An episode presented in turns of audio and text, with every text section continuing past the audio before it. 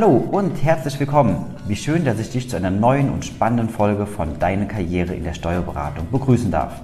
Mein Name ist Marcel Wickert und ich spreche mit interessanten Persönlichkeiten aus der Steuerberatung darüber, wie sie erfolgreich geworden sind und welche Tipps sie dir an die Hand geben können, damit auch deine Karriere noch erfolgreicher werden kann. Noch erfolgreicher werden kann. Ja, hallo und herzlich willkommen bei uns im Podcast Deine Karriere in der Steuerberatung.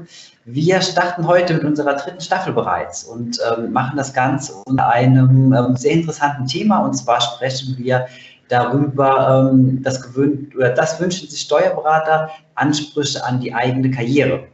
Und zu diesem Thema haben wir ähm, eine sehr ähm, ja, interessante junge Dame eingeladen. Sie ist selbst Steuerberaterin wird uns ähm, zu Beginn in einem etwas angepassten Format ähm, da so ein bisschen mal an die Hand nehmen und ein bisschen was über sich erzählen. Zunächst einmal hallo und herzlich willkommen. Vielen Dank, dass Sie Zeit gefunden haben heute. Ja, danke, Herr Wickert, dass ich hier sein darf. Sehr spannend, das Ganze. Ja, toll, dass das so ähm, einfach und schnell funktioniert. Ähm, ich würde einfach anfangen. Wir haben ja so sieben kleine Fragen vorbereitet ähm, und um sich einfach so ein bisschen vorzustellen, ähm, können wir die gerne so Stück für Stück einmal gerade abarbeiten. Ähm, das heißt, ich würde Sie zunächst einmal fragen, ja, wie heißen Sie denn überhaupt und äh, welchen Beruf üben Sie denn aus? Also ich heiße Alina Niestreu, ich bin 27 und ich bin Steuerberaterin seit April 2020 und seit äh, Juli 2021 auch noch Wirtschaftsprüfungsassistentin.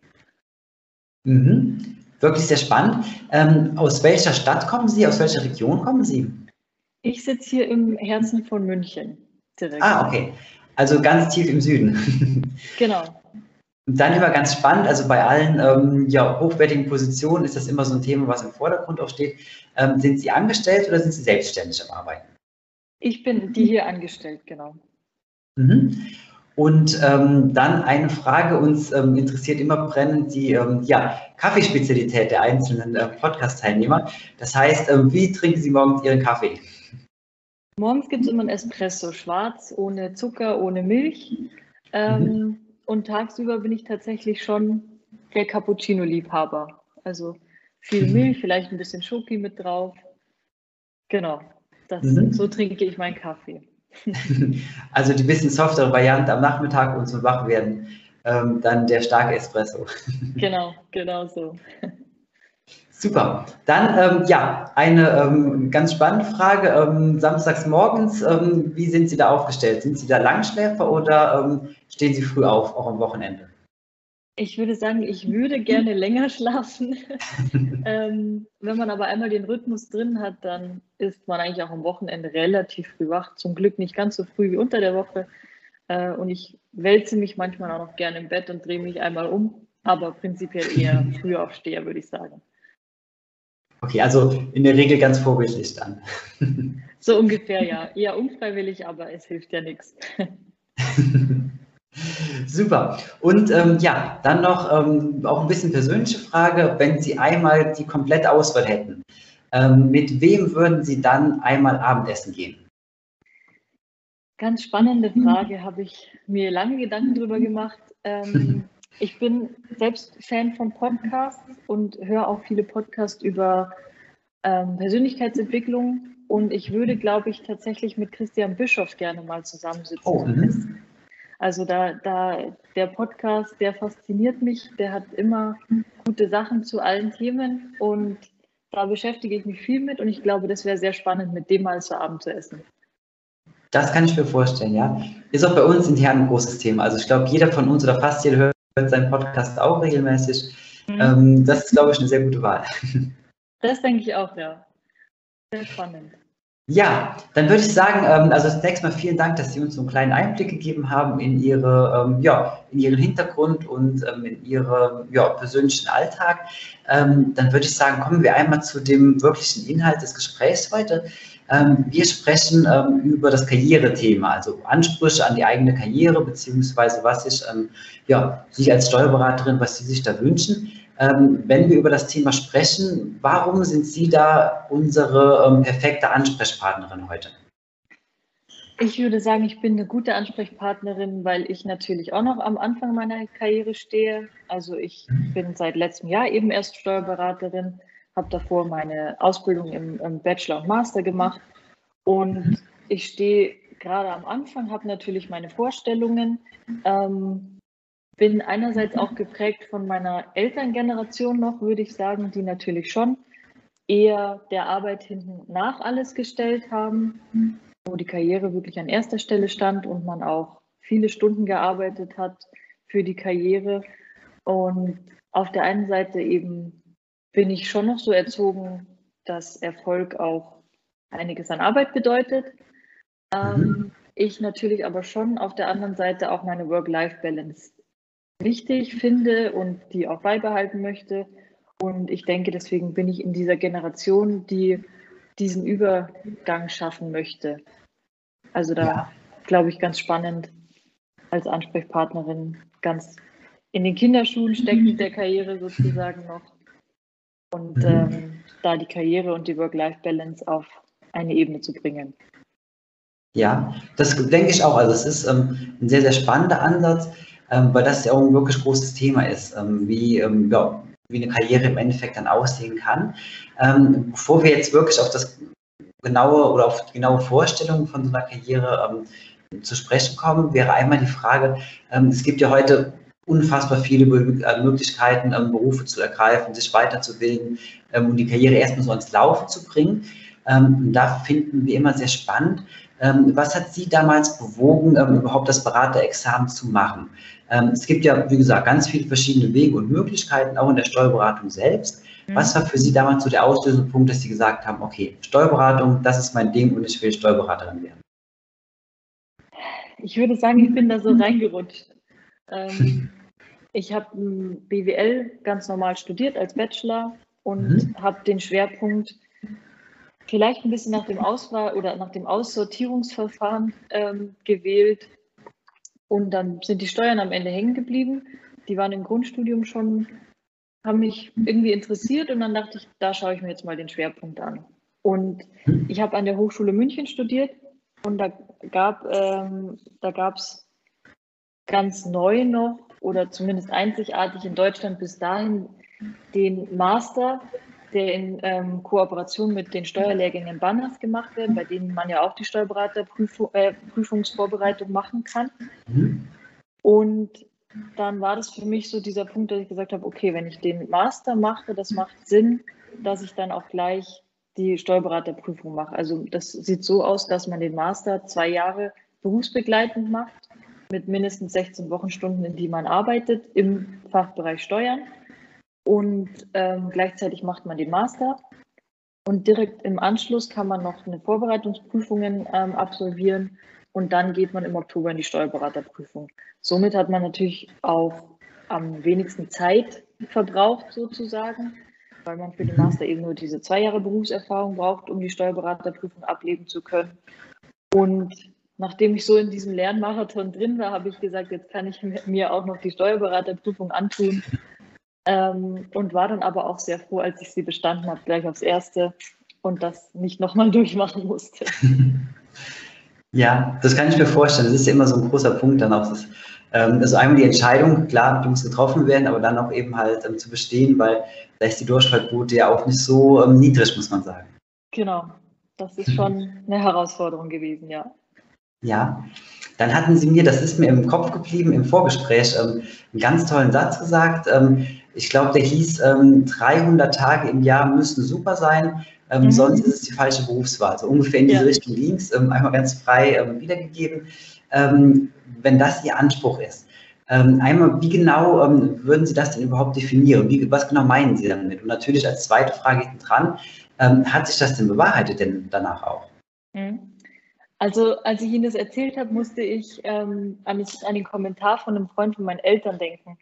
Als wir mhm. uns einen Hund angeschafft haben, hat der immer gesagt, ein Hund ähm, macht dir 300 Tage im Jahr Freude und 65 Tage im Jahr regnet es und dann ist es halt nicht so witzig, mit dem rauszugehen.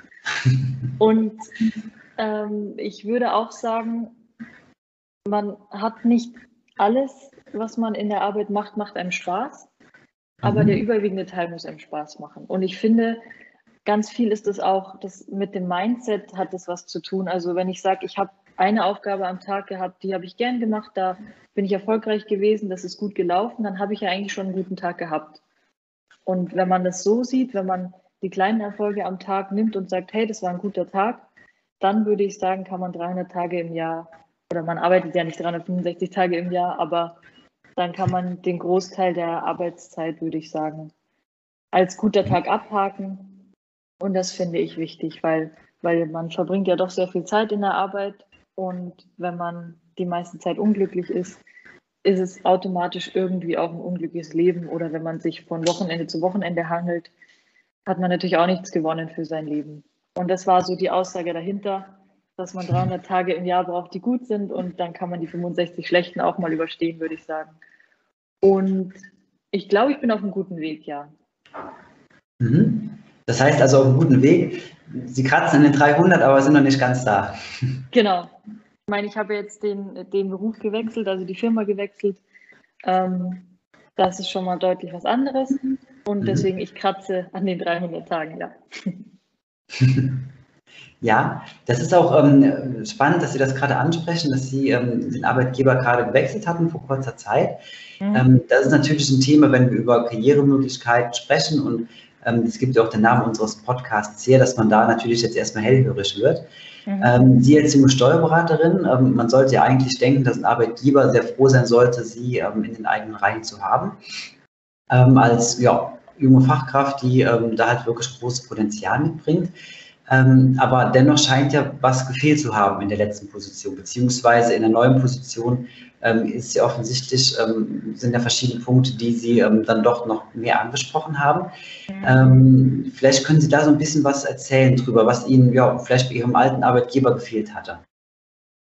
Also ganz sachlich, der erste Grund ist natürlich, dass ich mich entschieden habe, noch in der Wirtschaftsprüfung ähm, zu arbeiten und mhm. auf lange Sicht auch das Examen zu machen. Und das hat mir mein alter Arbeitgeber einfach nicht bieten können. Das war ein mhm. Steuerberater und ich bin jetzt in einer Wirtschaftsprüfungskanzlei. Also mhm. das war der ganz sachliche Grund, würde ich sagen. Ähm, auf der anderen Seite, ich habe bei meinem alten Arbeitgeber schon als Werkstudentin gearbeitet.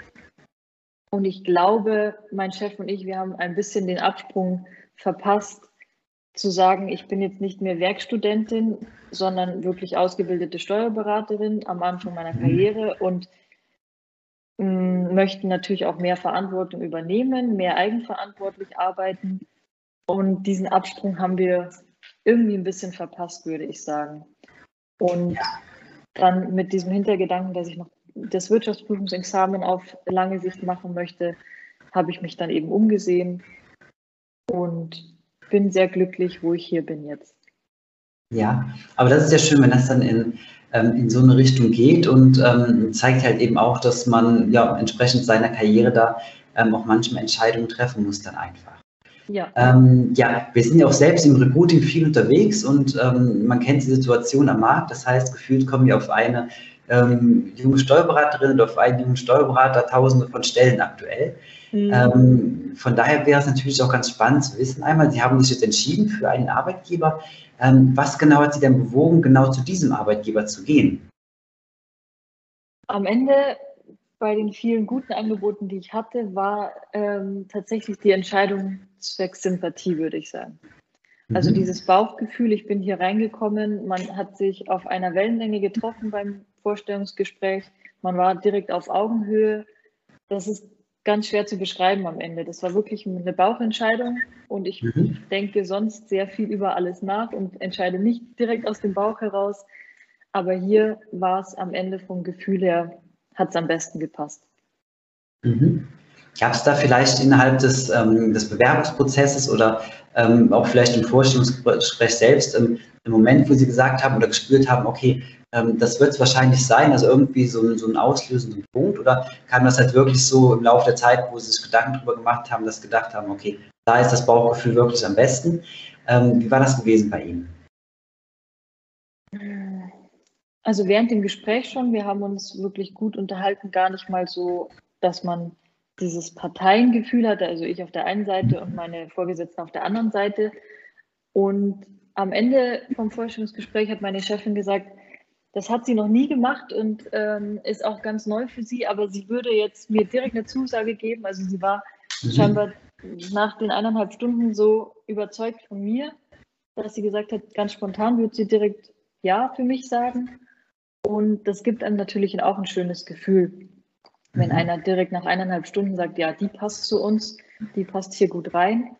Und meine Chefin hatte auch eine ganz interessante Karriere gemacht und die ist auch eine richtige Powerfrau und die hat gesagt, sie zieht mich dann auch durchs Examen durch für den Wirtschaftsprüfer und dann war ich da eigentlich schon überzeugt, ja. Man hört sich natürlich alle Angebote an und vergleicht ja auch und wiegt Vor- und Nachteile ab. Also zum Beispiel auch Fahrtweg ist ja auch eine Sache. Da hätte ich auch was Besseres haben können. Jetzt in, ähm, ich wohne außerhalb von München und dann jeden Tag reinzufahren, ist natürlich auch eine, eine Entscheidung, die man treffen muss. Aber die hat mir einfach ein gutes Gefühl gegeben und deswegen würde ich sagen, das war das Ausschlaggebende am Ende. Mhm. Okay, aber das ist ja auch wirklich spannend an der Stelle. Ähm, das, da ist, ich würde es so ein bisschen als Wertschätzung, äh, Wertschätzung vielleicht dann aus, ähm, ausformulieren, ähm, wenn das halt wirklich entgegengebracht wird, dass man da das Vertrauen dann findet, ähm, ja, vielleicht an wirklichen Stelle dann direkt noch zuzusagen dann. Genau, ja. Mhm. Ähm, dann jetzt hatten wir so ein bisschen darüber gesprochen, halt, was da ausschlaggebend war. Ähm, ein Thema, was natürlich immer aufkommt, ist, ähm, wenn man die Stelle wechselt, natürlich auch die Gehaltsfrage. Mhm. Ähm, und da ist es ja im Moment so, dass halt viele Kanzleien am Markt ja wirklich Gehälter in den Raum schmeißen, die ja über, über allen Bereichen liegen, die eigentlich ja. realistisch erstmal erscheinen. Ja. wie ist das aus Ihrer Sicht? Wäre das jetzt für Sie auch ein Punkt gewesen, wenn Sie ein Angebot bekommen hätten, was jetzt finanziell auch einfach, ich sag mal, ein paar Hausnummern größer gewesen wäre, dass Sie darüber dann auch wirklich nachgedacht hätten? Oder ist es für Sie eher entscheidend, dass Sie sich jetzt menschlich sehr gut aufgehoben fühlen, ähm, mit einem sehr guten Gefühl ähm, zur Arbeit gehen ähm, und jetzt diese Entscheidung getroffen haben? Ähm, wäre das eine Option gewesen und ähm, stattdessen ein sehr hohes Gehalt woanders anzunehmen? Wenn ich jetzt hier so sitze, würde ich Nein sagen. Ich glaube, man braucht immer einen Mittelweg. Also mhm. wenn ich jetzt unterdurchschnittlich verdienen würde und ich sage, ich kann meine Miete kaum zahlen und möchte mir natürlich auch andere Sachen leisten, muss mehr Sprit zum Beispiel zahlen, weil ich hier einfach hinfahren muss, ähm, mhm. dann passt es natürlich nicht zu Angebot und Nachfrage, sage ich mal. Aber ich wäre jetzt auch keine, die bei ähm, 150.000 gesagt hätte, ja, also 150.000, egal wie blöd die Leute da sind, sage ich jetzt mal so, ähm, würde ich hingehen. Das, nee, da braucht man einen Mittelweg, würde ich sagen. Zwischen mhm. dem, es muss vom Angebot her passen, zu, der, zu dem, was ich biete natürlich auch. Ähm, aber es muss auch vom Gefühl her passen. Mhm. Okay, super. Und auch sehr spannend, denke ich, dass halt eben da, ähm, klar, zum einen Gehalt, Geld ist halt irgendwo immer im Fokus, aber dass man da halt eben auch sagt, okay, das ähm, kann nicht immer alles auch sein an der Stelle da. Ja, passt, ähm, passt zumindest auch zu dieser Aussage mit den, mit den 300 Tagen, weil wenn ich meine Kollegen nicht mag und mich hier gar nicht wohlfühle, dann kriege ich diese 300 Tage natürlich nicht hin und dann hilft es mir auch nicht, wenn ich viel Geld verdiene, würde ich sagen.